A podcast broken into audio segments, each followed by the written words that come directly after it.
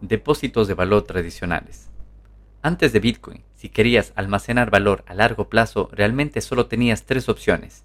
Los bienes raíces, que son escasos pero tienen mucho costo de transporte e impuestos y mantenimiento, y luego están las acciones, que son vulnerables a todo tipo de choques tanto dentro como fuera.